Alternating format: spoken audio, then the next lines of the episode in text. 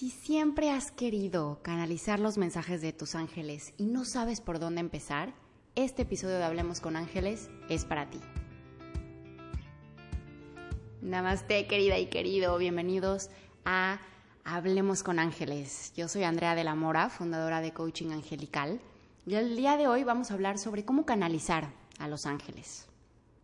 Lo primero que quiero compartirte es que hay muchísimas creencias súper limitantes con respecto a que solo los elegidos o los que tienen el don pueden canalizar. Y ya lo hemos visto, lo vimos en el capítulo 1, en el episodio número 1 de, de Hablemos con Ángeles, donde toqué el tema de la intuición.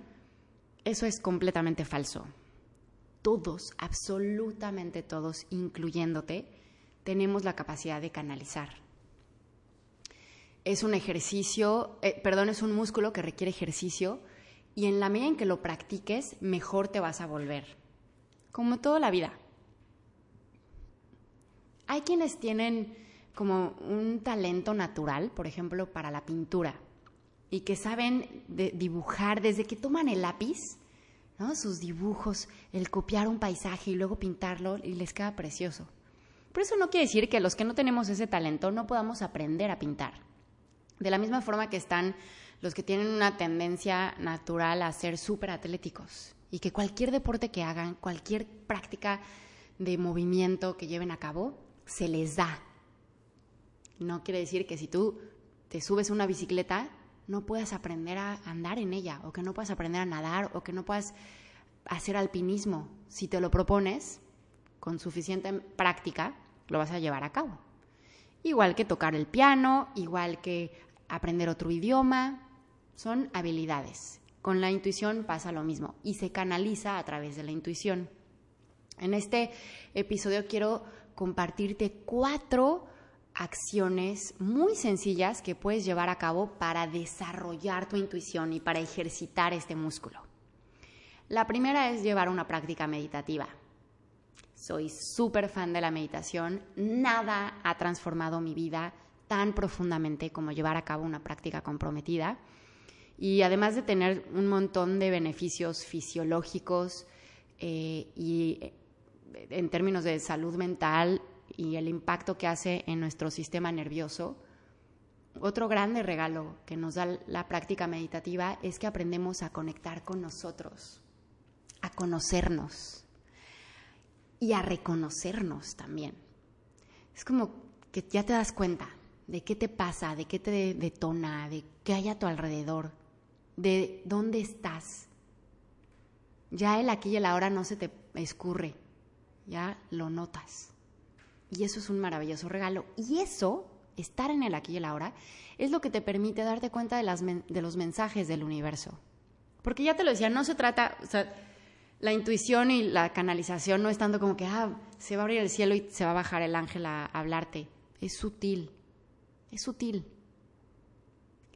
Cuando estás en el momento presente, te das cuenta de esas sutilezas y tu intuición se expande.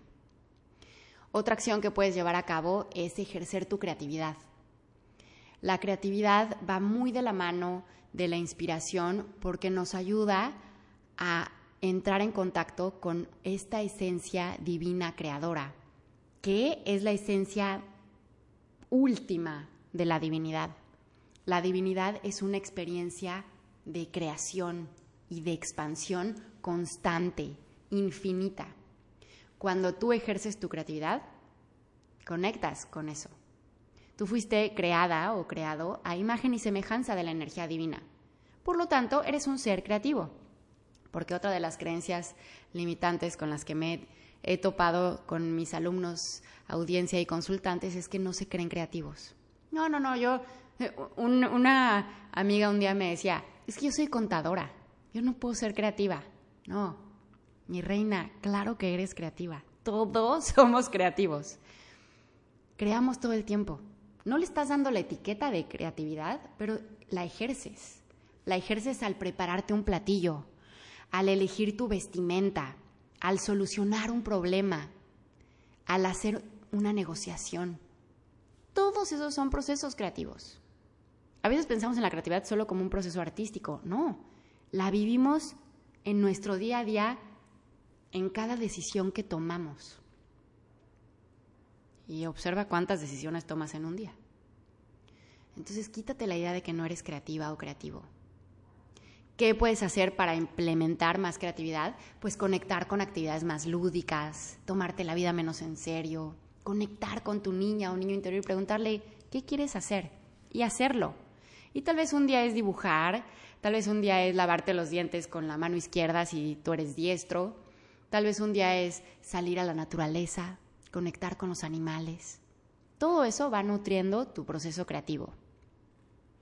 Tercera acción que puedes llevar a cabo, conectar con tu imaginación.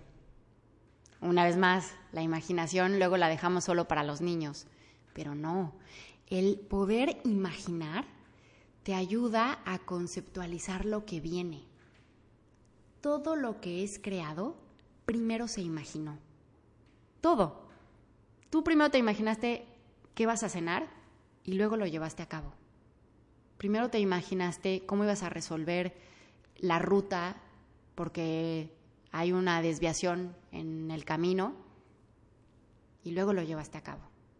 La imaginación es importantísima para construir el músculo de la intuición. Así que voltea al cielo y haz figuras con las nubes. Permítete conectar con el arte.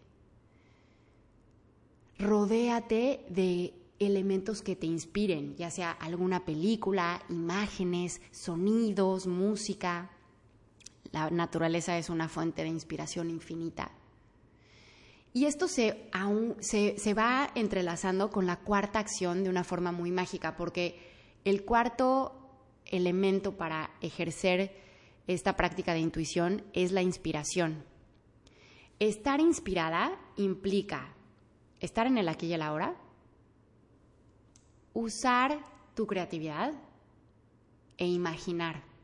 Entonces la inspiración es como el dividendo común entre estos elementos. Inspirar es permitir que el espíritu esté en tu interior. Y nota, cuando estás inspirado, te sientes parte del todo. Te sabes gota del océano.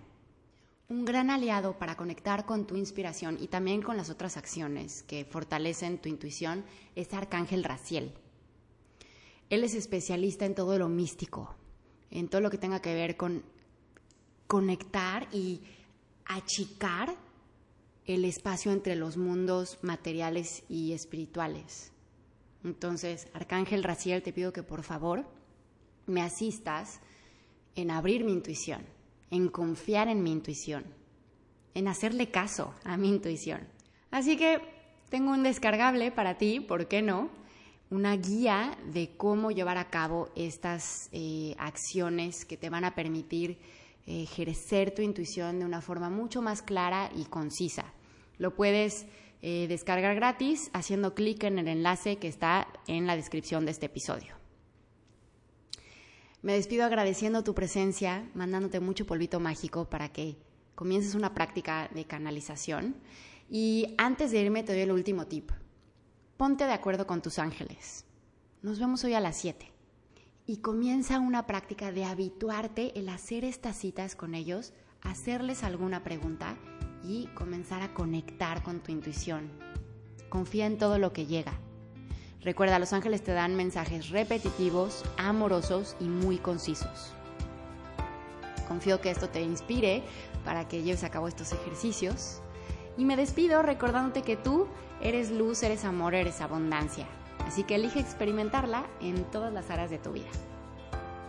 Namaste.